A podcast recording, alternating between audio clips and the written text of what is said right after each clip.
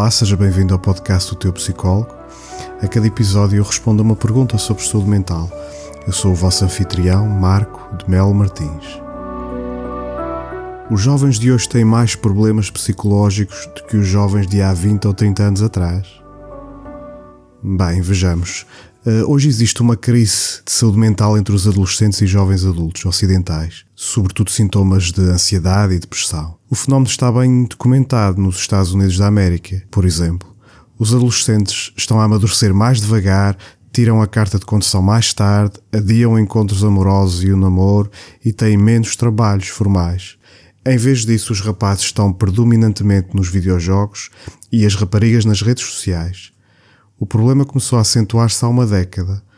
A depressão e a ansiedade aumentou, sobretudo nas raparigas, mas também nos rapazes, embora de uma maneira mais moderada.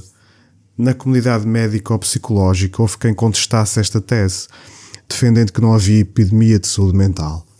Que passar horas e horas nos videojogos ou nas redes sociais não tem assim mal de sobre maior. E que a única prova de que estes comportamentos podem ser prejudiciais estava em testes de autorrelato, que são por definição falíveis os adolescentes e jovens adultos estariam mais confortáveis em falar de si próprios, apenas isso. No entanto, houve quem alertasse para um dado perturbador e inegavelmente mais confiável. Nessa época, há uma década atrás, os internamentos hospitalares por motivo de automutilação em adolescentes subiram em flecha. O mesmo acontecendo com números de suicídio, subida essa mais especialmente entre os adolescentes do sexo feminino.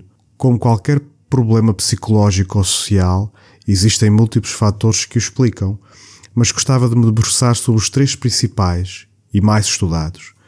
O primeiro é o declínio do brincar de maneira livre, ou seja, as crianças estão mais frequentemente sujeitas à superproteção, que as impede de enfrentar as adversidades e complexidades do mundo e aprender com elas. As famílias nucleares são mais pequenas, com menos irmãos ou nenhum, e este contexto dificulta a aprendizagem social, o ganhar de uma certa carapaça saudável, o desenrascar-se. O segundo fator são as redes sociais, não tanto no sentido de troca de mensagens, mas sim no comportamento de postar algo e esperar para ver como os amigos ou os seguidores reagem, e monitorizar também o que acontece nos perfis dos pares. Estas dinâmicas são especialmente nocivas para as raparigas, porque estimulam a comparação social e despertam a sensibilidade à rejeição. Por exemplo, através das redes sociais, descobrir que não se foi convidado para um aniversário e que estão lá todos menos o próprio. O terceiro fator é a polarização política. Sobretudo desde há 10, 15 anos para cá, encontra-se em níveis muito elevados, especialmente visível no meio universitário, com o surgimento de uma cultura moralista e securitária, uma época dos safe spaces, trigger warnings, microagressões, matrizes de opressão e cultura de cancelamento. As palavras e os discursos são encarados como uma forma de violência. Os estudantes veem-se como frágeis, em países e universidades tidas como perigosas ou hostis. Julgam precisar de proteção da exposição a palavras, livros e palestrantes com ideias diferentes. É a busca pela purificação das instituições, onde só deve estar os que pensam como nós.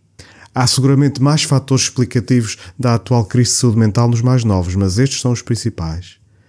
Então a resposta à pergunta inicial é sim, os jovens de hoje são mais frágeis e têm mais problemas psicológicos do que há umas décadas atrás. Obrigado por ouvir o episódio 2 de O Teu Psicólogo. O podcast está disponível em oteupsicólogo.substack.com e em todas as plataformas de podcast. Até breve.